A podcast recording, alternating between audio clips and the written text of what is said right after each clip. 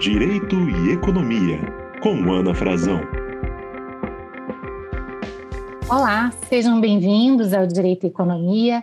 Eu sou Ana Frazão, professora de Direito Civil, Comercial e Econômico da Universidade de Brasília, e hoje eu tenho a grande alegria, a grande honra de receber um colega de universidade, professor Bernardo Miller, de Economia.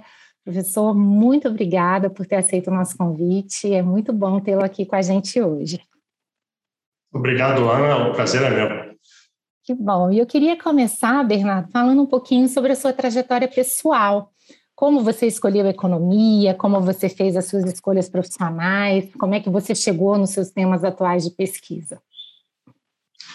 Tá, eu, eu, essencialmente eu sou uma criatura da UNB. Eu acho que eu estou na UNB mais tempo do que muitos eméritos, uhum. porque a minha mãe é professora da biblioteconomia, meu pai é professor da economia, e então eles chegaram aqui, a gente chegou na década de 70, no começo da década de 70, e eu morava na colina, morava na colina, aí então eu brincava, aonde meu escritório é agora, no departamento de economia, antes tinha um buracão, a gente chamava de o buracão, e a gente ia lá brincar no buracão, eu ia na, a gente entrava no telescópio, tinha um observatório com telescópio, a gente ia lá, não podia, mas a gente ia, a gente caçava carpas no RU, tudo garoto, então eu estou no UNB há muito tempo.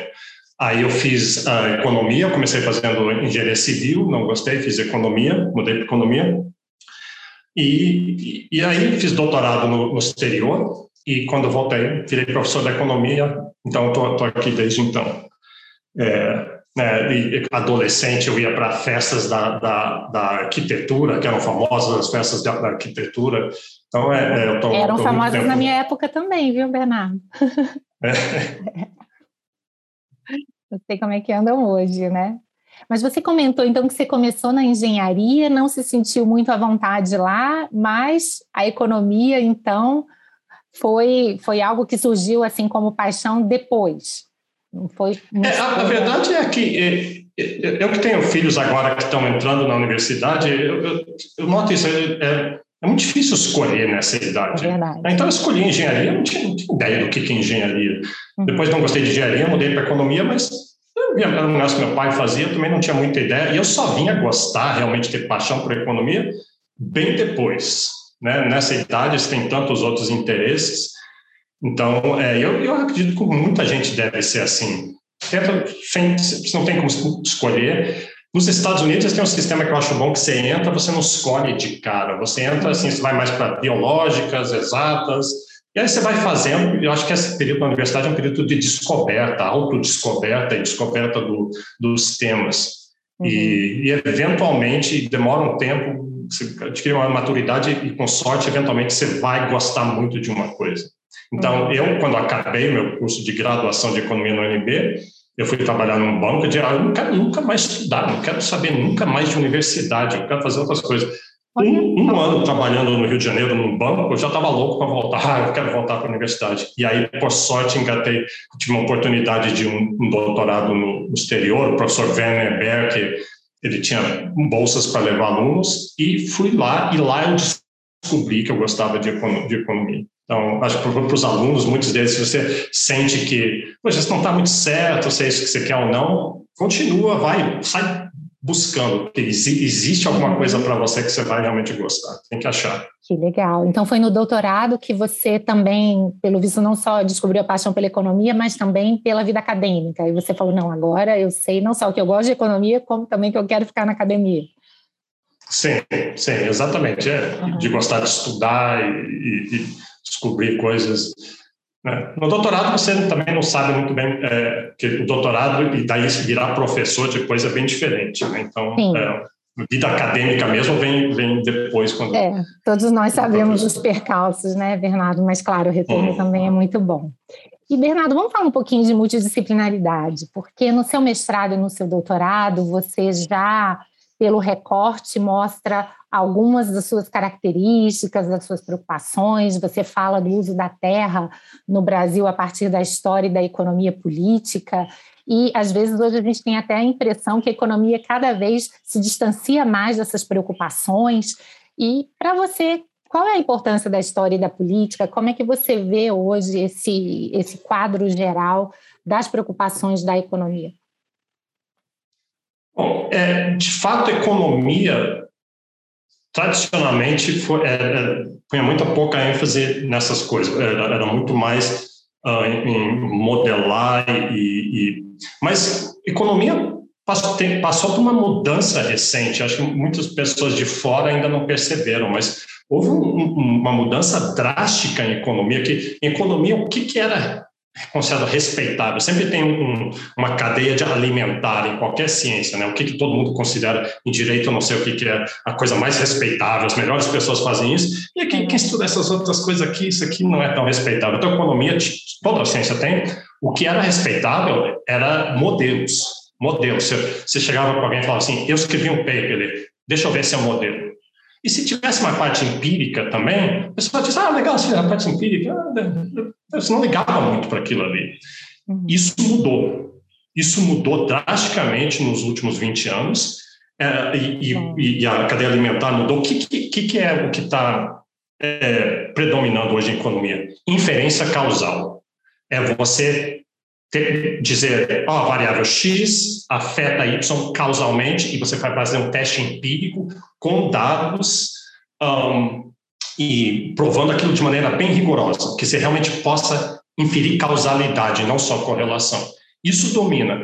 Agora, para isso, o, o, fato de das pessoas estarem fazendo isso, quer dizer, eles estão mexendo muito com dados uhum. e muitas vezes com dados históricos e dados multidisciplinares. Então, a economia virou uma, uma, uma, uma ciência aparentemente multidisciplinar, eu já digo por que é aparentemente, uhum. o, o, que é considerado respeitável hoje é você pegar dados em bases massivas de dados, às vezes você dados que nunca imaginou que eram possíveis, uhum. dados de 500 anos atrás, dados a níveis muito desagregados, e, e fazer um teste e mostrar que alguma variável afetou outra. Então, a economia aparentemente está muito um, é, é, sexy fazer história econômica, é sexy fazer coisas empíricas, quando não era, era meio vergonhoso antes, na época que eu fiz a minha dissertação, mas, mas tem umas críticas a isso, umas críticas que estão começando a surgir. Uma das críticas é que as perguntas que as pessoas fazem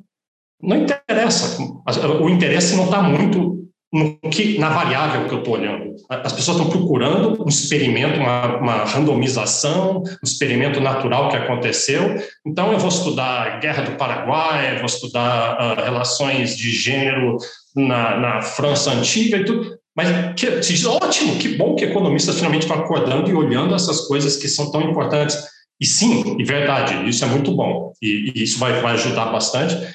Um, mas uma das críticas é essa que, mas ninguém está realmente a, a, pergunta em si é só se você fez a, a econometria certa, se, seu, se sua estratégia de identificação é limpa ou não é. Uhum. Enquanto que a verdadeira pergunta em si, então não existe mais grandes perguntas em economia.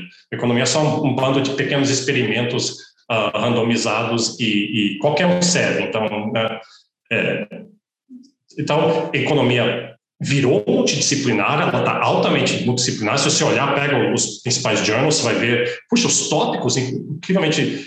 E, uhum. em, e economia sempre foi imperialista, que imperialismo é o contrário de, de multidisciplinar, né? É, é, uma, é, uma, é, é parecido. Muitos economistas dizem, não, nós somos uh, multidisciplinares porque nós lidamos com tudo, com todos os problemas sociológicos, antropológicos, mas não é, não é bem assim, assim, me dê os seus problemas, vocês sociólogos, me deem os seus problemas, que eu tenho os instrumentos para resolver. Isso não é multidisciplinaridade. Multidisciplinaridade uhum. é, vamos se juntar, vamos conversar, vamos ver uh, o que você faz, eu faço, vamos, né, alguma, esse tipo de multidisciplinaridade é muito difícil. Então, a economia era imperialista com os modelos, Uhum. E agora continuam imperialistas com, assim, é, é, os temas são temas sociológicos, antropológicos, históricos e outros, mas é só só para achar aquela causalidade e não e não algo mais profundo. A gente pode dizer, Bernardo, de certa forma, que esse é um imperialismo que se justifica a partir de uma metodologia, ou seja, eu trabalho com as ciências sociais, mas como economista, como eu entendo que a minha metodologia tem um rigor científico muito superior ao das outras ciências sociais, então é essa metodologia que vai coordenar toda a estrutura do raciocínio? eu acho que sim. E, e, e, e, de fato, quando você vê o que está sendo feito, tem, tem alguns estudos que são feitos, são realmente impressionantes. É, é, então, de achar dados e, e às vezes, de ajudar a, a, construir dados históricos ou dados que você acharia eh, que não, não seria possível conseguir. E uhum. a análise é muito bem feita. E, e, e, é uma grande coisa você dizer, eu consigo identificar de maneira muito limpa um, coisa causal. Então, um, um, dá de, é, é, eu consigo entender daí por que, que tem essa tentação de, de, de uh, imperialismo, de chegar e dizer, olha, o que você faz, não precisa mais fazer, porque eu já estou fazendo isso para você. Mas uh, eu acho que fica uma série de outras perguntas e outras abordagens que daí um, não, não entram nisso. Entendi. E, e, Bernardo, deixa eu até então te provocar um pouquinho sobre isso, né? Porque nesses, né, nos assuntos humanos, normalmente as variáveis elas são muito complexas e elas se alteram com o tempo, né? Como é que se faz para isolar essas variáveis, especialmente num período mais longo? Bom, o jeito, o jeito que faz economia é, é, é de novo, você se limita tão faz sua pergunta ser tão pequena. Eu só quero mostrar que nas regiões onde aconteceu essa coisa, onde teve a guerra do Paraguai, nas uhum. regiões onde um, um, as pessoas usavam o arado, uhum. hoje tem mais machismo, hoje tem uh, relações de gêneros mais. Então, essa, essa é uma, esse é um exemplo de um paper muito famoso em economia. É uma uhum. tese da sociologia, de uma socióloga, Esther Boserup, e, e do Fernando Bradel, e, que já tinham essa ideia de que sociedades que usavam o arado como o homem arado precisa muita força, então o homem usava o arado, as mulheres ficavam em casa, enquanto então lá evoluiu relações de gêneros desiguais. Enquanto que outras sociedades onde você plantava, um, não usava arado, então todo mundo trabalhava na roça junto, na, na, plantação junto, então um ao lado do outro, e aí relações de gênero um, um, evoluíram mais igualitárias. Uhum. Milhares de anos atrás, né? Então, uhum. e, e e o efeito é randomizado, porque o uso ou não do arado é randomizado pela sutibilidade agrícola um, dos solos, da, da, inclinação, esse tipo de coisa. Então, é como se Deus, o, o destino, randomizou os tipos de solo, randomizou os, as relações de gênero, e, e aí você pode ver, um, um, você pode explicar uma coisa como relações de gênero. Uhum. é uma coisa que a gente quer explicar por que, que esculturas diferentes lidam diferente com essas coisas. Então, esse é um exemplo de um estudo muito interessante, uma, uma variável, como você falou, uma variável complexa, é difícil, não é? Uma, uhum. é então, dá para dá fazer uh, esse tipo de coisa. Então, uh, mas, aí, mas aí o interesse é esse, é só mostrar, mostrar aquela relação. Depois, o economista geralmente não tem interesse de saber, ah, mas e o resto? Então, como é, todo, como é que se encaixa na sociedade em geral. Ah, não, isso não importa, eu já só mostrei que está relacionado com o arado, era a minha estratégia de identificação. Já fiz a minha parte, né? É. Uhum, perfeito.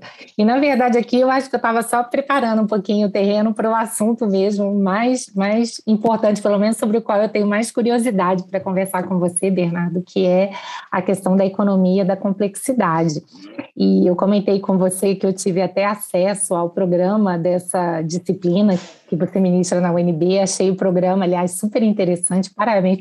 É aquele tipo de programa que é um programa sedutor.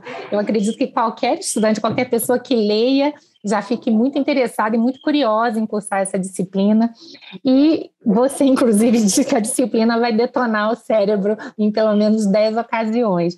Explica um pouquinho para a gente o que é que você quis dizer com isso. Ou seja, economia da complexidade é, é, é um novo parâmetro. A gente tem que estar disposto a, a reconstruir todo o nosso pensamento, o nosso raciocínio, é isso mesmo? É, a expressão que eu queria era uma expressão em inglês, que é blow your mind. Blow your mind, e não tem em português, então eu não queria botar em, botar em inglês. Um, e blow your mind quer dizer o quê? É uma coisa que vai surpreender você, uma coisa que você é, não conhecia, que você não acharia que seria possível e que não vai conseguir parar de pensar. E complexidade é legal que tem muitos exemplos disso. Então, deixa eu dizer alguns exemplos. Aí, por exemplo, põe uma nota de rodapé no programa e diga assim: é, é uma condição, porque daí no final o aluno chegar para mim, eu fiz a disciplina inteira e, e, e, meu cérebro não foi detonado nenhuma vez. Então, contanto que você seja um mínimo de curioso, tem que ter um mínimo de curiosidade e, e, uhum. e acho que funcionou. Na, nas últimas aulas eu, eu, eu faço uma lista das coisas que eu acho que detonou meu cérebro para ver se. E claro, cada um vai ser diferente. Uhum. Então, deixa eu dar alguns, alguns claro. exemplos disso. De, Vamos lá. É, tem desde coisas pequenas até mais. Tem um modelo de Schelling, Schelling, Thomas Schelling ganhou o Prêmio Nobel de Economia, ele tem um modelo que é, é basicamente como se fosse uma, uma, um tabuleiro de xadrez, e você tem pessoas de duas cores, tem verdes e vermelhos, e ele tem uma regra muito simples que ele fala assim, se, um, que, que você vai mudar se você se vai mudar de casa, se as pessoas em volta, cada casinha tem oito casas em volta, Contanto que você não esteja na minoria dos oito em volta de você, contanto que 20% sejam iguais a você, você fica. Então, isso é um, senão você muda. Aí ele itera isso, deixa iterar e vê que padrão que surge. Uma coisa típica de, de complexidade é interações da emergência alguma, alguma coisa, um padrão superior.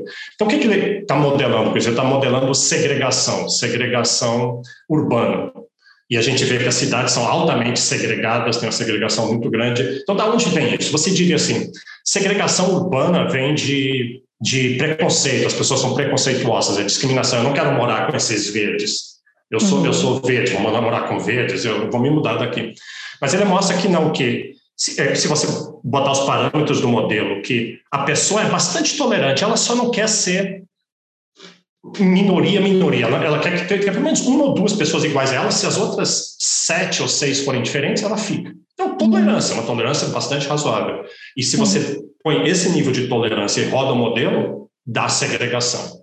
Então, um comportamento bastante tolerante gera segregação, gera preconceito. Então, a, a, as propriedades micro geram um comportamento micro, gera um comportamento macro imprevisível, totalmente diferente. Isso estourou meu cérebro a primeira vez que eu vi isso, né?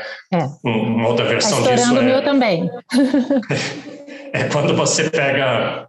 Se você pegar, sei lá, 40 vovozinhas ultra simpáticas, ultra boazinhas, mas pode surgir uma situação na rua em que alguém faz alguma coisa, de repente elas estão linchando a pessoa. As, as, as vovozinhas boazinhas estão linchando. Individualmente elas são boazinhas, mas quando interagiu em determinadas circunstâncias, esquentou a situação, gera a soma das partes, o todo é diferente da soma das partes. Essa é a essência de complexidade.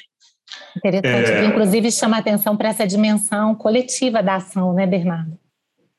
É, e que, e que, o coletivo é diferente da, da, soma das partes, que é um grande problema da economia. Economia, uhum. que em economia a gente, a gente faz assim, a gente diz, um, é muito importante, é metodologia, individualismo metodológico. Então, é muito, se a gente quer modelar a sociedade, uh, a gente tem microeconomia, que é uma teoria muito boa para modelar os indivíduos, as escolhas individuais, uhum. mas aí tem macro. E a gente, pô, macro, eu quero dizer, o que, que o grupo está fazendo, o que, que o Congresso fez, o que, que, né, o que, que a economia fez. Uhum. E, e, mas a gente diz assim, mas nós, a nossa ciência tem individualismo metodológico. Se a gente quer modelar um grupo, aí, o macro, a gente tem que começar com microfundamentos. E as pessoas falam isso assim com olha, eu, eu, sou muito correto cientificamente, eu tenho microfundamentos, microfundamentos.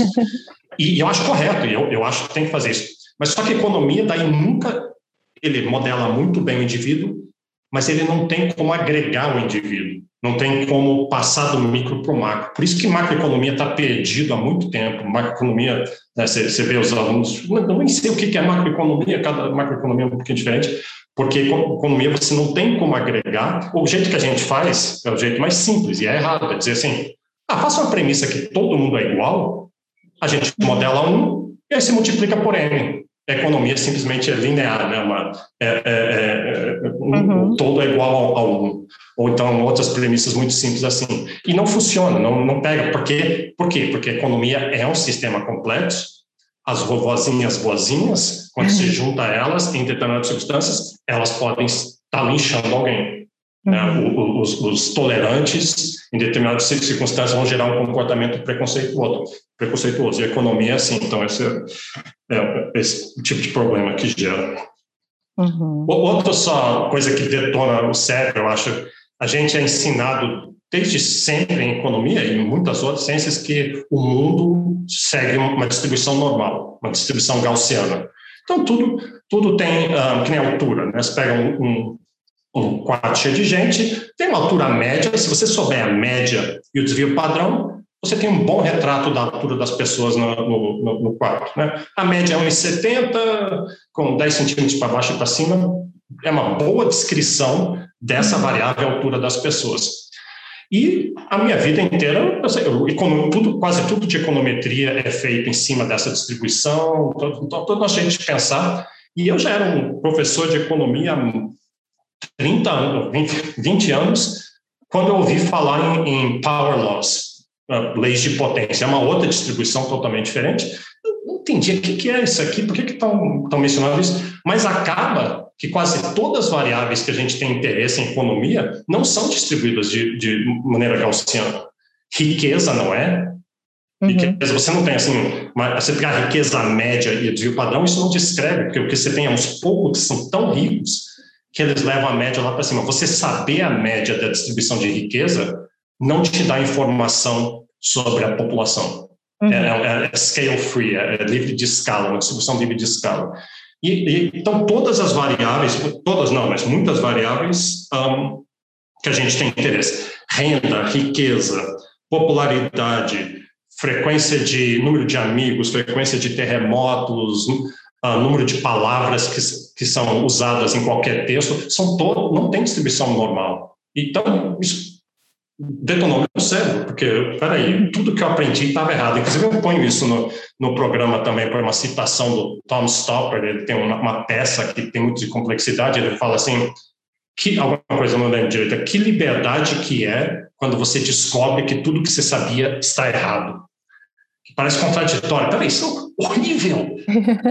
tudo, tudo que eu sei, eu já, já passei um monte de tempo estudando na minha vida e tudo que eu sei está errado, mas não é uma liberdade, de certa forma, porque é, tem outros jeitos de ver e outros jeitos mais poderosos e que. Né, então, é, isso é muito interessante, isso. né? E às vezes a gente só tem como aprender ou fazer esse reaprendizado exatamente porque teve essa bagagem anterior, ainda que ela tenha que ser desconstruída, né? Sim. Esse é um ponto bastante importante. Agora, assim, como leiga, muitas vezes eu vejo as referências à, à economia da complexidade, também insistindo muito, né, que, que durante muito tempo a economia tentou, de alguma maneira, se equiparar às leis da física, né, como um sistema tendente ao equilíbrio, e agora vem a economia da complexidade e diz, não, não é nada disso, é, talvez a economia se assemelhe muito mais a uma ecologia enfim, explica um pouquinho para a gente essa, essa diferenciação, em que medida isso tem a ver ou não com a economia da complexidade. Então, então é, é, é, o jeito de ver isso é olhar, olhar as premissas básicas de economia e, e de economia da complexidade. E, e, a questão aqui não é dizer assim, uma é melhor do que a outra. É, são uhum. os modelos, e modelos servem para coisas diferentes. Tem ferramentas, tem chave de fenda, uhum. tem martelo, tem o alicate servem para olhar coisas diferentes. Então, economia tradicional, e quando eu chamo de tradicional, eu estou botando, geralmente, quando você põe economistas, rapidamente tem que se identificar. Eu sou né, o clássico, eu sou heterodoxo, o clássico, eu sou heterodoxo. E eu estou botando os, os, dois em tradicional. Então, tradicional é, é, é, porque essas premissas são mais ou menos uniformes para eles. Sim. E complex, eu estou botando complexidade como uma alternativa. Ah. Né? E, então, a economia tradicional, ela, ela é reducionista, então, reducionista em, em, ciência, você pega um problema, você vê que, puxa, isso é muito complicado, então vou entender um pedacinho, vou pegar um pedacinho pequeno, se eu entender o um pedacinho pequeno, e aí outro pequeno, entendo todos eles, aí todo é soma das partes, se eu entendo cada um dos pequenos, eu entendo o todo. Uhum. Então, economista, economia faz isso, aquele negócio que eu estava falando dos microfundamentos uhum. e tudo. É linear, então, a economia é linear no sentido que um, uma proporcionalidade em efeito e causa. Então, se, se, a gente fala assim, uh, whatever, x causa y, se você puser um pouquinho só de x, ela causa pouco y. Se eu botar muito x, ela causa muito y. E, e, então, isso que é linearidade. Se faz isso porque é, é mais fácil, né? Uma boa premissa. Uhum. Muitas vezes é, você serve bem, mas muitas vezes a economia não é linear. Né? Você, você vai tendo, você vai poluindo, por exemplo, poluição, você vai poluindo, poluindo, poluindo, e não afeta ninguém. A qualidade de vida está ótima, está ótima, está sendo absorvido, poluindo, poluindo, poluindo, e de repente, né, aquela, o feno que quebrou a costa do camelo, de repente, um, um pouquinho de poluição a mais, o sistema muda de fase e aí vem desastre. Então, não foi linear. Muito, muito dos problemas não são lineares e a economia quase sempre é, é linear. Economia insiste em equilíbrio, é todo, é, a economia, a, metáfora que a economia foi criada é uma metáfora de mecânica, física mecânica, lá no século, no final do século XIX. Uh, Val Haas, ele, ele, ele, um dos pioneiros, ele escreveu o, os princípios dele de economia, que foi, geralmente começou isso, uh, com um livro de física aberto ao lado dele. Ele mesmo falou isso. Ele pegou. Uh, durante muito tempo, vários outros começaram a sugerir, mas essa não é a metáfora correta para a gente. A metáfora correta seria biologia, uma coisa evolucionária da Darwiniana, mas o que ganhou foi, foi essa outra um, metáfora, que, que, é, que é boa também. E nessa outra metáfora, equilíbrios. A gente estuda equilíbrios. A gente diz assim, está aqui o sistema, deixa, acha o equilíbrio, aí você diz assim, bom, se perturbar o sistema, vem alguma força de fora, perturba o sistema, ele vai para outro equilíbrio. A gente só olha os equilíbrios, não vê o que acontece no meio. Na uhum. economia da complexidade, a gente diz assim, os sistemas nunca chegam em equilíbrio. Tem tanta coisa acontecendo o tempo todo que você você é atraído, tem bacias de atração, que chama nessa o equilíbrio, é uma bacia de atração está atraindo, mas você nunca realmente chega, porque tudo está mudando o tempo todo. E, uhum. e você pode, às vezes, ir para uma outra bacia de atração. Um, economia não lida muito bem com o tempo. A inovação é difícil em economia. Uh, e, eu assim, muitas pessoas ouvindo isso falando, mas está errado, porque tem essa área de economia que faz isso, tem aquela área, tem a... E, de fato, uma, se você olhar a história da economia, a economia tem esse modelo muito poderoso, um modelo bem tradicional de, de, de, de equilíbrio, e os, não é que os economistas não viram essas falhas todas. O que a economia tem feito é sempre tentar, vamos relaxar uma dessas hipóteses e ver se a gente consegue. Então, assimetria uhum. de informação, incerteza, várias outras coisas, mas sempre com o pé firme nesse, modelo. Uhum. E, e de equilíbrios, agentes racionais. Economia da complexidade é mais você tentar uh, relaxar várias ou todas as hipóteses ao mesmo tempo. Então, são sistemas não reducionistas. Então, o que é o contrário de reducionista? É emergente. Emergente quer dizer que essa interrelação entre os agentes, agentes diversos, isso é outra coisa de economia. Economia, a gente geralmente, poxa, o mundo é muito diverso, vamos, vamos fazer uma hipótese que todo mundo é igual, ou só tem dois tipos, né? tem muito modelo, tem, uhum. tem dois tipos em economia. Um, e, e, complexidade não, diversidade, interconectados, interrelação, e dessa interrelação vai emergir tem a emergência de algo que não era óbvio. E, a definição filosófica de emergência forte é algo que você não poderia ter predido. Você não podia, a pessoa mais inteligente do mundo não podia olhar as condições iniciais, as condições de barreira e, e dizer assim, ah, eu sei o que vai acontecer, daqui a 50 passos vai acontecer tal coisa. Senão, o único jeito de saber é rodar o sistema. E, e, isso vai meio contra o jeito de economia de pensar. A gente vai vamos fazer um modelo que eu consiga achar o equilíbrio, eu consigo prever o equilíbrio. Eu nem preciso olhar os dados nem nada, porque o meu modelo vai dizer isso. Então, complexidade, a economia é analítica, ela, ela usa equações, geralmente, e equilíbrio. Complexidade também usa, porque uhum. geralmente é uma matemática até bem mais avançada do que, do que economia, mas é muito mais computacional de você uhum. fazer esses modelos e roda computacionalmente. E por isso que eu acho que está crescendo muito agora, porque agora computadores estão em todo lugar, né? E, uhum. grandes avanços nessa. E é interessante, Bernardo, você mencionar então que essa postura ela é contrária também ao que a gente chama de economia heterodoxa, né? Porque é, é, é mais palatável a gente entender que isso implica uma abordagem totalmente diferente ao que a gente tende a chamar como economia ortodoxa. Mas você está nos mostrando que mesmo a heterodoxa, de alguma maneira, ainda continua presa em vários desses pressupostos que são desafiados pela economia da complexidade, não é isso? É, e, e esses, esses uh, termos, assim, é, é, acaba que, assim, se você perguntar para muitos neoclássicos o que, é eles acham de complexidade, ah, isso é mais, mais uma coisa heterodoxa. Especialmente porque tem algumas pessoas, no Brasil tem pessoas heterodoxas que estão mexendo com isso, e, e, e quando mexem, diz complexidade vai ajudar a acabar com os modelos neoclássicos. Uhum. Então, um, ah, mas eu, para mim, eu, eu, vejo isso como algo diferente, algo uh, eu classifico tanto heterodoxo, porque, porque, as premissas são muito parecidas, aquela linearidade, o reducionismo, uhum. a ideia de equilíbrios, ela está mais ou menos em todas essas, tanto, tanto os heterodoxos como o mainstream. Uhum. E eu vejo um, complexidade é uma mistura de física, se você olhar a história de complexidade, uhum. tinha outros nomes antes na história, várias tentativas que não deram certo. Uhum. Um, tinha uma época que chamava teoria de sistemas, em outra época chamava cibernética, teoria do caos tem um pouquinho a ver, um, teoria da catástrofe, e, então, e nunca pegou, às vezes era um grande modismo que aparecia em algum lugar uhum. e nunca foi muito para frente, e a última interação é complexidade, mas eu acho que agora realmente está engatando. E, que nem qualquer ciência, assim, eu acho, não, pega da primeira vez. Porque eu, eu, uhum. eu, sinto, eu vejo, talvez seja um viés de confirmação, mas eu vejo em todo lugar agora.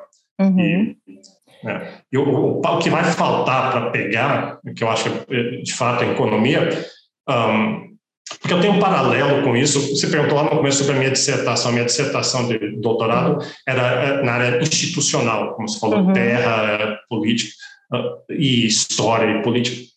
E naquela época, a economia institucional era muito mal vista. Era muito mal vista. Era no, na cadeia alimentar era lá embaixo. Se você está estudando isso, é porque você não consegue modelar esta instituições. Isso é coisa de sociólogo, economista. Uhum. Meio, os meus colegas meio torciam o nariz para mim.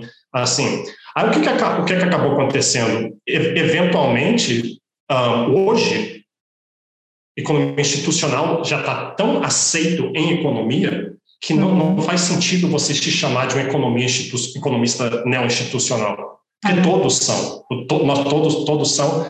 E como é que aconteceu isso? Isso aconteceu, primeiro, com alguns prêmios nobres sendo ganhos, o Douglas North ganhou, o Fogel, uh, o historiador um pouco, mas o, o Williamson e, uhum. e o uhum. Ronald Coase ganhou, e mas mesmo assim, o que aconteceu mesmo é quando Acemoglu e Robinson, que eram dois economistas de Harvard e MIT principais, uhum. sabe, os caras lá no topo dos guardiões da ciência, quando eles escreveram uh, papers com instituições. A, a, o resto da profissão ele, ele precisa dessa sinalização, precisa de que alguém res, ultra respeitado pela profissão diga agora é respeitável fazer economia institucional. E aí todo mundo foi e fez o, né? o, livro Por que, que, as Nações Fracassam, Why Nations Fail. Um, o The Narrow e, Corridor, e, né, Bernardo? Esse recente deles, que eu também é, achei sensacional, né? É, e, e, foi muito aceito, porque como as, o que as pessoas querem fazer agora é inferência causal, uhum. onde que estão esses experimentos todos? Eles estão na história, eles estão com as instituições. As pessoas querem achar tratamentos que deram uma causa, causa esses tratamentos são instituições. Então, calhou. Então, hoje todo mundo aceita, adora instituições. Eu quero ver se isso vai acontecer com complexidade. Né? Uhum. O interessante é, também outra coisa é a seguinte, porque eu estava lá fazendo isso desde o começo, chega uma hora, vocês, assim, pessoas que criticavam para mim instituições, de repente falam quase, eu falo, não, eu, eu, sempre, eu sempre gostei disso. Eu sempre, eu sabia que isso era importante, que era muito importante a economia incorporar instituições. Então, complexidade talvez vai ser a mesma coisa. Daqui a pouco, não, mas sim, é, eu, eu, sempre, sempre né? fui da, da, complexidade. Até porque, Bernardo, eu não sei se você concorda, mas, é, é, por exemplo, o, o Skidels, que ele sustenta algo assim, olha, hoje todo mundo é economista institucional, mas cuidado com o que a gente está chamando de economista institucional, porque muitas vezes é uma visão tão restritiva do que nós chamamos de instituição, ou a visão da instituição sempre a partir, por exemplo, de critérios econômicos muito fechados, como redução de custos de transação, que a gente acaba não conseguindo ampliar o olhar suficientemente para entender as instituições em toda a sua extensão, né? Não sei se, se você concorda com essa observação dele. Eu, eu concordo. Quer ver o, o pastiche do, disso que está falando? É, alguém chega assim, ah, ah, eu sei tudo sobre instituições, assim, uh, instituições boas geram crescimento econômico. Põe instituições boas, esse é o segredo para um país. Põe uhum. instituições boas e vai, o país vai crescer. Sim, mas é. primeiro, o que, que são instituições boas? Uhum. Em qual contexto e mais, como é que você chega lá? Isso que o Douglas North fala, falava sempre, how do we get there? É fácil uhum. listar um monte de, de instituições boas, um, mas é, é, muito mais difícil. E uma coisa que está crescendo muito agora, um, que tem a ver com complexidade, faz parte da complexidade, é cultura, é, é, é, é, cultura e evolução da cultura, como é que a cultura uhum. evolui. E isso é importante porque todo mundo sabe que instituições são importantes, mas é, então por que, que todo país simplesmente não escolhe as melhores instituições? É porque uhum. tem crenças, tem cultura que afetam a sua visão do mundo, a compreensão de quais seriam essas instituições que eu deveria colocar. Então, eu tenho trabalhado muito uhum. nessa área de tentar medir cultura, modelar cultura usando surveys e eu acho que é uma área que vai crescer bastante. Que interessante. E, e, se eu bem entendi também do que você falou, Bernardo, a, a economia da complexidade ela vem para dar uma alternativa a mais, ou seja, ela, ela pode até ser compatível com situações nas quais talvez esse ferramental neoclássico seja mais adequado para analisar os fenômenos, não é isso? Não é simplesmente dizer esqueçamos tudo e vamos agora trabalhar só com essa nova visão, né? Mas é talvez mantenhamos aquilo naquilo em que ele pode deve ser usado e vamos acrescentar também essa nova visão para fenômenos nos quais é, é, todo o ferramental anterior não se mostra adequado, não seria isso? Sim, é, exatamente. Um jeito de pensar sobre isso assim, é que qualquer sistema que você vai olhar, a gente tem interesse assim, em, em qualquer assunto, então tem um, um sistema. E, e, sistemas têm fases diferentes. Então, por exemplo, um sistema é uma cidade, é um sistema. Uhum. Então, tem algumas. E, e uma, eu, deixa eu começar com o exemplo de água. Água, essa metáfora, assim, água, se você tem um parâmetro de, de ordem que você pode controlar, que seria a temperatura. Se você puser a temperatura bem baixa, a água vai estar sólida. Uhum. Aí você vai aumentando a temperatura, mas ela continua sólida, continua sólida, aquela não linearidade. Mas, de repente, ela vira líquida, ela tem uma transição de fase, que a gente uhum. chama em física nessa literatura, dessa transição de fase. Ela fica líquida, e fica líquida, e eventualmente, daí ela fica gasosa. Uhum. E, e se, então você vê que se passou de um, de, um, de, um, de um sistema rígido, cheio de ordem, todo ordenado, para um sistema mais líquido, com, às vezes, especialmente quando vai chegando perto dos 100 graus, aparecem os padrões, aquelas bolinhas, umas uhum. estruturas, e eventualmente um sistema caótico e, vo, e você pode mudar. Então, uma cidade é assim, mas tem algumas cidades que são muito inovadoras, tem alguma, como se fosse a temperatura da cidade, ela atrai imigrantes, ela tem certas políticas, então, e tem cidades que, que, que tem muito crime, etc. Uma festa, assim, tem festas que são incrivelmente chatas, não está acontecendo nada, tem festas que são caóticas, e geralmente esse, tem esse meio que a gente chama, e na literatura a gente chama na borda do caos, adoro esse termo, na, na beira do caos, é quando você está aproximando o caos, e caos é ruim, né? caos é, é, uhum. é é, mas na beira do caos, logo antes de entrar no caos, tem um momento complexo. Então, você já deve ter ido alguma vez na sua, na sua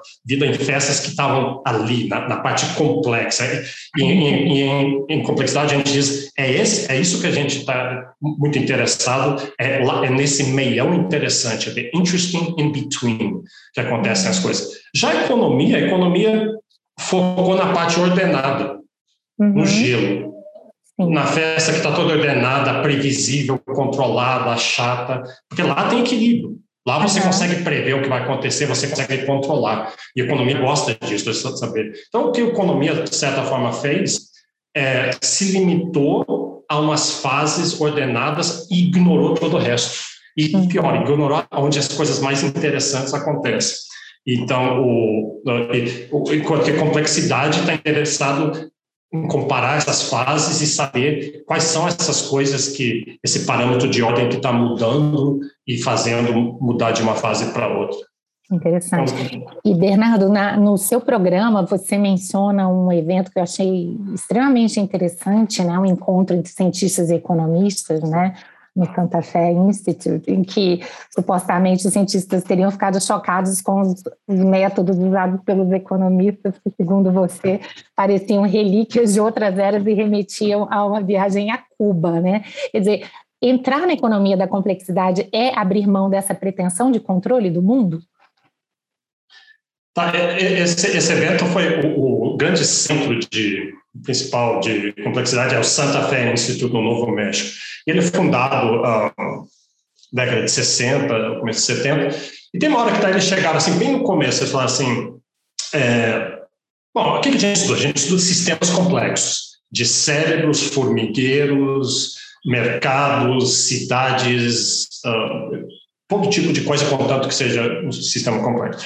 Falo, mas um dos principais, eles reconheceram lá no começo, é a economia. A economia é, obviamente, um sistema complexo. Agentes heterogêneos interagindo entre si, sem controle geral de ninguém, dando emergência a padrões, a funcionalidades. Então, vamos fazer um encontro um, de físicos e outras pessoas que já entendem dessas coisas de complexidade e vamos chamar um dos melhores economistas que existem, e se juntar lá em Santa Fé, ficar uma semana. Primeiro, os economistas falam: está aqui o que a gente sabe, economia. Aí os físicos, está aqui, vamos reagir àquilo ali. Então, eram prêmios nobres, os físicos eram prêmios nobres de, de física, a gente, assim, bem. É interessante que no lado dos economistas tinha dois brasileiros. Tinha o Mário Henrique Simonsen, um dos maiores economistas de todo o tempo, e José Schenkman, também um grande economista de Princeton.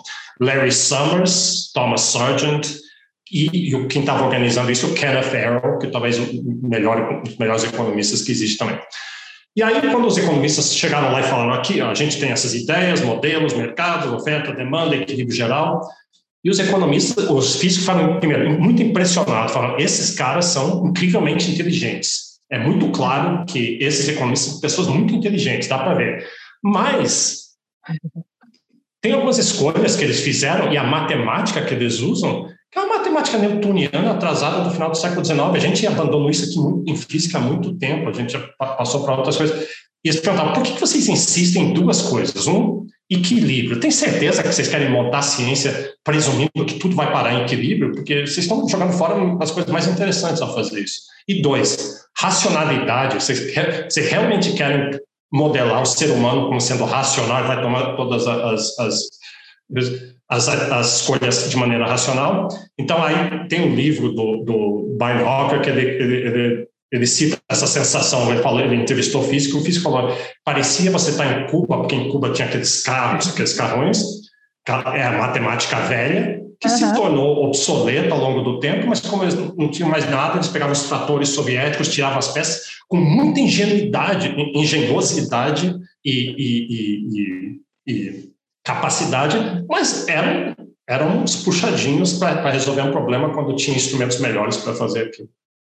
É, isso é bem interessante, né, Bernardo? E, e, voltando então a essa questão de, de controle, de predição, porque talvez essa seja uma das grandes pretensões da economia, talvez por isso que se privilegia essa ideia de modelos tendentes ao equilíbrio e etc. Quando a gente introduz a complexidade nessa equação, o que se esperar, por exemplo, de análises preditivas? Como lidar com essa incerteza, o que, aliás, é um tema hoje tão tratado por tantos economistas e outros estudiosos, né? Aquelas incertezas radicais que são insuscetíveis para muitos, inclusive, de serem minimamente é, é, é mapeadas, até mesmo por cálculos probabilísticos extremamente sofisticados.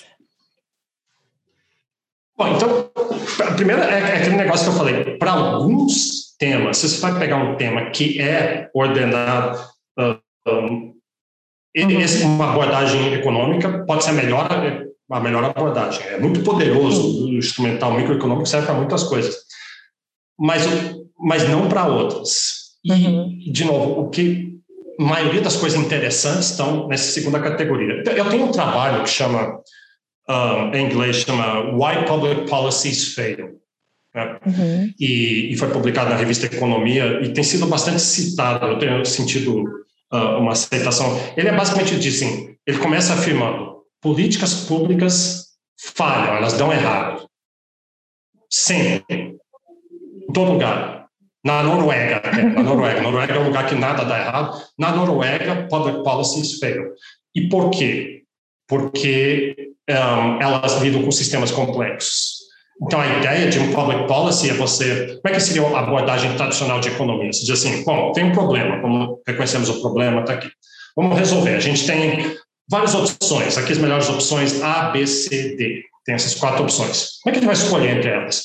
Calcula aqui o benefício e o custo de cada um, calcula as probabilidades do, dos riscos que a gente sabe que uhum. possam, podem acontecer e vamos escolher aquela que der o, melhor custo-benefício, e a gente escolhe aquela. Isso é teoria da decisão, é, é ótimo isso para muitas escolhas, mas não para um sistema complexo, que políticas públicas envolvem muitos agentes uhum. heterogêneos, com feedbacks não lineares e tudo. E você, o problema é que você não, não, você não consegue especificar, você não tem informação, é impossível especificar uhum. todas as possibilidades. Existe uma incerteza fundamental né, uhum. né, nessa área. Eu não consigo A, B, C, D, mas tem muitas, tem muitas outras coisas que podem acontecer. Uhum. Então, é, se eu tentar ou A, ou B, ou C, ou D, provavelmente vai dar errado. E, e um, não, aí você diz assim, mas como é que a gente resolve isso? Então, poxa, isso é, parece lista, né? Quer dizer, então não tem jeito, não, não pode fazer nada, você não, não tem ambição de melhorar o mundo e melhor coisa.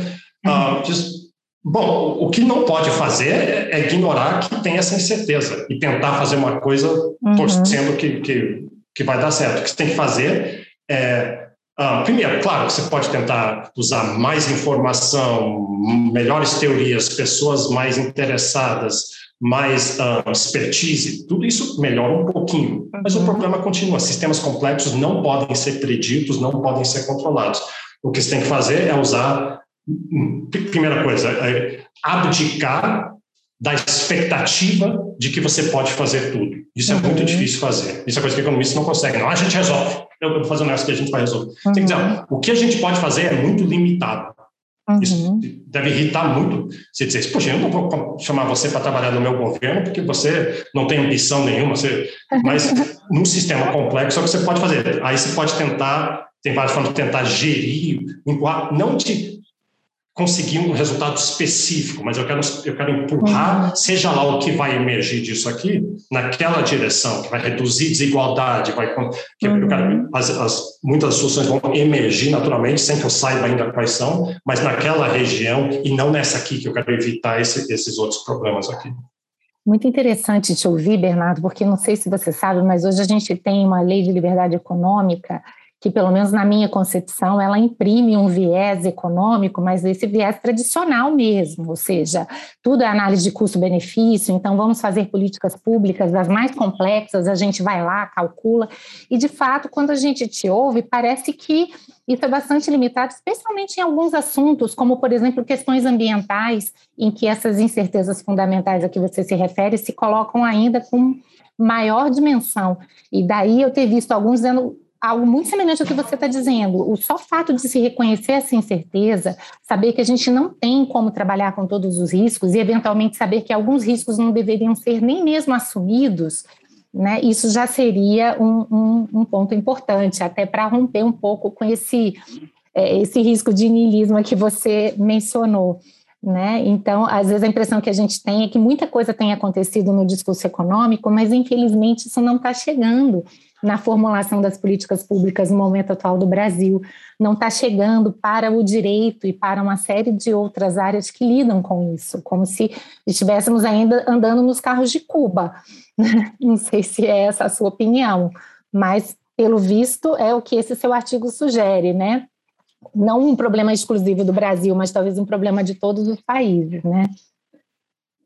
É, e, e, mas é, qualquer cuidado, que tem áreas, dependendo do que você sim. vai fazer, ali sim Entendi. você consegue fazer análise de custo-benefício e, Só que daí, nesse paper, eu, eu queria fazer assim, pensei, vamos fazer uma tabela, vou pegar todos os tipos de política que existe. Política monetária, política fiscal, política de saúde, educacional, distribuição de renda, parques, tudo. E aí eu vou classificar se elas são complexas ou não são complexas. E aí, vou, aí eu vou poder dizer, para essas você pode usar os modelos lineares, reducionistas, vai funcionar bem, para essas não. Mas quando eu fiz a lista, eu fui lá no, no Wikipedia, tinha uma lista assim, incrível. Aí eu disse, ah não, essa aqui é complexa. Ah, essa é obviamente complexa. Essa não tinha nenhuma que eu conseguia pensar. que não fosse, Tinha política, né? de, política de parques nacionais, nos Estados Unidos. Mas, é. mas, mesmo aí, parques nacionais tem tantas coisas que podem acontecer, tantas incertezas, que no fundo, política pública é essencialmente complexo. Então, uhum. não tem muito.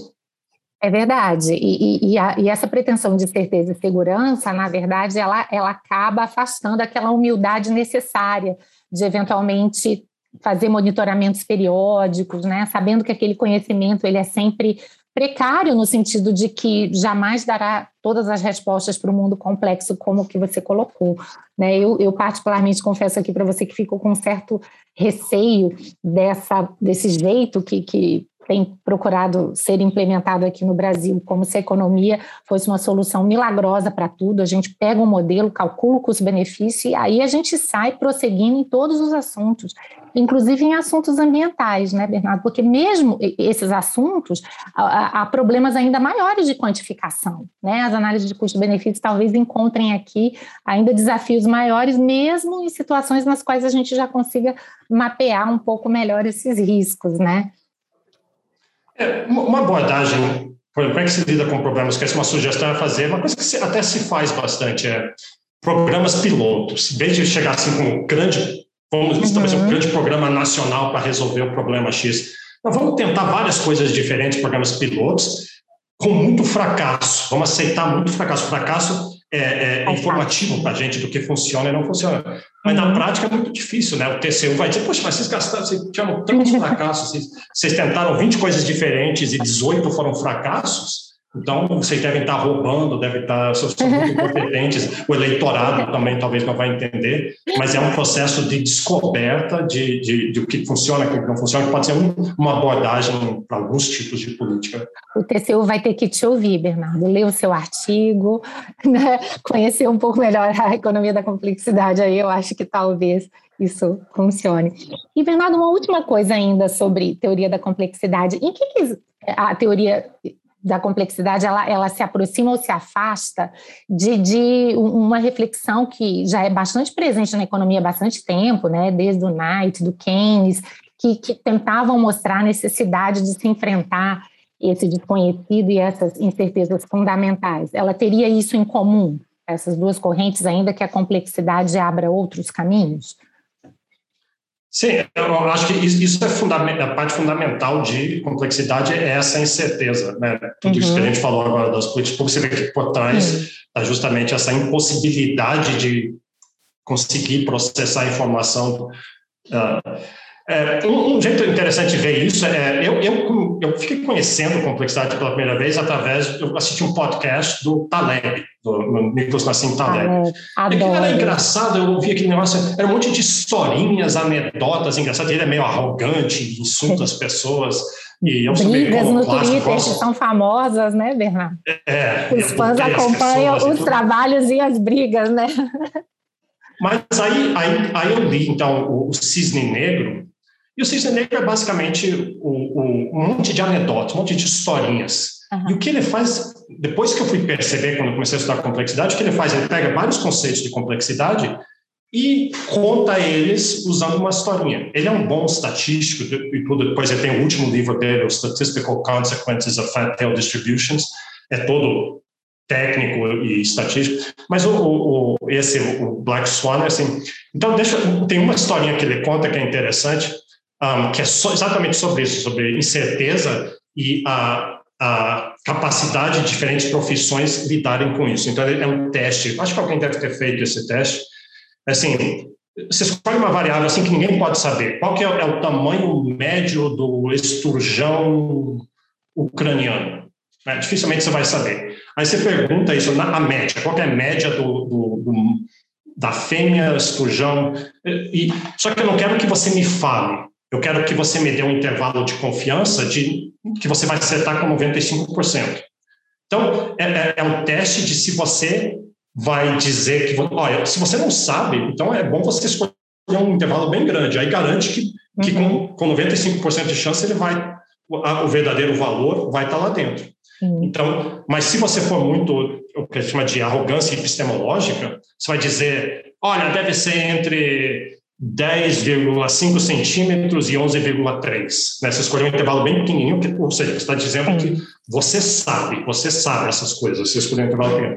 Aí ele testou várias profissões e viu quais profissões demonstravam muita arrogância epistemológica e quais não demonstravam. Então, uma das que mais demonstrava era um, analista de risco de bancos, que é justamente quem acharia que não devia fazer isso. Ele disse, ah, não, eu sei, trabalho que economistas eram particularmente ruins também, né? ele, ele odeia economistas, ele sempre fala mal de, de economistas, e, e, e aí vários outros. E aí a, alguém perguntou para eles, não sei se você estava pensando nisso, perguntou, mas e advogados e os juristas?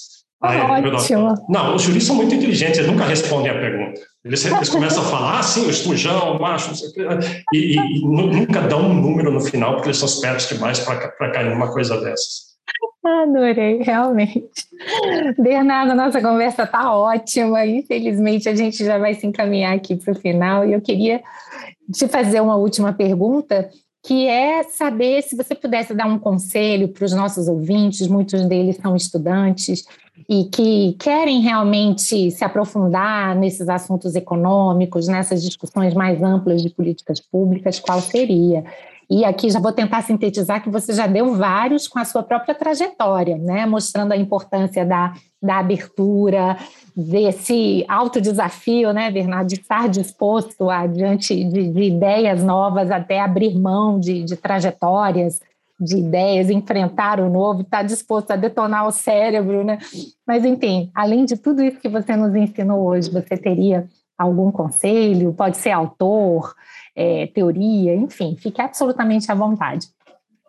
Eu tenho, sim, eu tenho o, o, um, uma sugestão que eu acho que é muito boa para o pessoal de economia, direito e economia. Eu só contar uma história bem rápida sobre direito claro. e economia.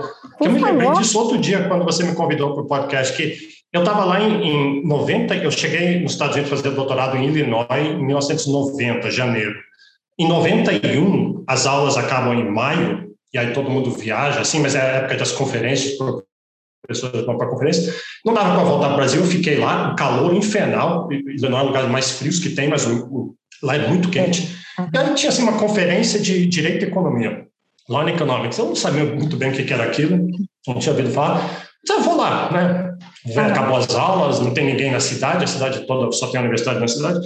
Aí eu cheguei lá e a minha experiência nesse um ano e meio nos Estados Unidos, que é, em economia as pessoas são muito informais, professores dão aula de shorts camiseta e tudo. E estava um calor danado, eu fui para a conferência de Law Economics de shorts. E quando eu cheguei lá, é, todo mundo de terno e gravata, eu fiquei com vergonha e fui embora. Depois eu fui descobrir que essa era a conferência do, do a primeira conferência foi a fundação da American Law Economic Association. Se você olhar online, você vai ver, é maio de 1991. Estava o Ronald o Harold Dempsett, um, Coulter, Ewing, Stephen Chavel, todos esses nomes todos estavam lá e, e então eu pedi eu pedi essa oportunidade uh, imensa de, Por conta de, de um e é interessante que isso estava acontecendo ali. Isso mostra como eu sou velho também, né? Que direito de economia é uma coisa tão estabelecida, mas foi ali que foi. O que me, me é. tirou um pouquinho disso foi em 2001, meu, eu estava nos Estados Unidos, meu orientador, uh, meu ex-orientador nessa altura, meu coautor, falou assim, ah, eu fui convidado para uma conferência, eu não posso ir, vai você. Aí eu fui lá, quando eu cheguei, uma conferência normal, quando eu cheguei lá, uma conferência em honra do paper do Dempsey, A Theory Towards a Theory of Property Rights, paper muito uhum. famoso, como é que direitos de propriedade emergem e mudam. E quando eu cheguei lá, era, então era uma comemoração para ele, só convidados especiais, e estava o Coase, assim, em volta de uma mesa, não era uma conferência, uma mesa, Coase, uh, o Dempsey, Richard Epstein, um, o filho do Milton Friedman, o David oh. Friedman, e a Deirdre McCloskey, que tinha acabado de fazer a transição de homem para mulher, É. E estava uma coisa muito tensa lá, porque nessa comunidade meio conservadora de historiadores econômicos, law economics, usador de terno e gravata, uhum. um colega deles de tempos, inclusive foi roommate do, do, do David Friedman, e, e tinha um clima assim, então, mas aí eu sentei atrás morrendo de medo diante dessas pessoas, mas lá sim eu tive a oportunidade de ouvir essas pessoas falando. Então eu, eu lavei a alma um pouquinho da oportunidade que eu perdi um pouco antes. Ah, que legal, Bernardo. E, e você sabe que essa, mesmo essa abordagem Law and Economics, ela, é, ela é bastante é, discutida do ponto de vista do, de qual seria o sentido, né? Então tem, por exemplo, um autor que é, que é muito importante para nós, que é o Guido Calabrese, que ele faz uma distinção entre o que ele chama de Economic Analysis of Law, que seria essa postura em que eu escolho uma teoria econômica, normalmente a neoclássica, e a partir daí eu só vejo o mundo com essa lente, e a postura de Law Economics, que seria mais aberta, seria mais dialógica e que supostamente estaria mais, mais suscetível de incorporar esses avanços, como, por exemplo, o uso da economia da complexidade. Embora eu, sinceramente, não tenha visto ainda nenhum esforço mais consistente de trazer essa discussão para o direito, né? Mas certamente que isso vai ser urgente, né? Não, então, essa é a recomendação que eu ia fazer. Existe, Opa, existe um livro. Maravilha! Um, é um livro que saiu ano passado, retrasado, um, da Gillian Hatfield, que chama, o livro chama Rules for a Flat World: Why Humans Invented Law and How to Reinvent It for a Complex Global Economy. Então, ela, ela é dessa, bem dessa área neo-institucional. Uhum. O, o, ela tem um trailerzinho, se vocês conseguirem achar no YouTube, que é muito bom. Essa ideia, assim, então, que os seres humanos, a gente tem informação que vem de DNA, uhum. depois a gente tem nossa cultura, depois a gente cria a lei para ajudar nessa ideia de, de ordem social, mas a lei, ela, ela, ela vai, eventualmente o mundo muda e a lei não está mais apropriada para o mundo. Então a lei começa. E aí tem que ir mudando a lei. E diferentes sociedades vão conseguir fazer isso melhor ou menor, essa eficiência adaptativa. Mas o problema é que, recentemente, o mundo ficou tão rápido, as coisas estão mudando tão rápido, uhum. que é mais urgente ainda. E ela, faz, ela nota um monte de, de problemas que existem hoje. A lei é, é complicada demais, é cara demais e é desconectada demais da realidade, porque a realidade está tá mudando. E ela tem algumas sugestões de, de, de, como lidar com isso aqui. E ela, e ela é muito boa. Eu, eu, eu li, achei, achei. E, e, e, só para o nosso ouvinte não esquecer, qual é mesmo aquele artigo que você mencionou é, sobre as políticas públicas? É Why Public Ele Policies Fail? Why Public Policies Fail. Fail, perfeito. Ele está é um publicado... jogo de palavras com Why Nations Fail, do uh -huh, Why Public Policies Fail. Fail, sensacional. Então, eu acho que ficou aqui duas sugestões de leitura obrigatória e, claro, acho que os nossos ouvintes agora vão passar a acompanhar a obra do professor Bernardo Miller com bastante cuidado, porque já viram que tem muito a aprender. Eu tenho só mais uma sugestão. Uh, claro, Bernardo, por favor. Mas, mas, mas como é que complexidade pode ter alguma coisa a ver com, com direito? Uh, uhum. eu, eu, participei de uma, uma conferência de ordem espontânea uh, e tem um paper, então, que foi publicado na Iowa Law Review, uhum. que é onde a gente pega a teoria do Dempsey, essa de direito de propriedade uhum. mudando, e, e trata a lei como um, um DNA de zeros e uns, um bitstream de zeros e uns, uhum. uh, interconectado, e usa paisagens, uh, fitness landscapes, para para modelar aquilo Então, é uma, talvez as pessoas tenham interesse nisso. É, o, o, título é um, o, título do, do Dempsey é Towards a Theory of Property Rights. Esse aqui é Towards a, a, an Evolutionary Theory of Property Rights. Como é que a lei evolui usando técnicas de complexidade. Nossa. Então, é, é um outro jeito, é uma outra tentativa, pelo menos, de, de complexidade e, e direito. Nossa, muito legal, Bernardo. Vou até dar um tempinho, depois eu te chamo aqui novamente para você ficar nos dando algumas atualizações aí de tudo que está acontecendo nesse mundo. Bernardo, olha, super obrigada pela conversa, foi extremamente rica, só tenho realmente a te agradecer pelo seu tempo e te desejar muito sucesso aí na sua vida profissional, que já é tão rica, mas a gente percebe ao conversar com você o quanto você já fez, mas assim, o quanto você ainda tem a, a oferecer para todos nós. Então, muito obrigada, boa sorte. Ficamos aqui acompanhando e desejando sempre muito sucesso. Obrigada. Obrigado você, foi ótimo ter participado. Você ouviu o podcast Direito e Economia com Ana Frazão. Produção e trabalhos técnicos José Janci Marques. Para maiores informações, acesse o site anafrazão.com.br e siga nas redes sociais. Thank you.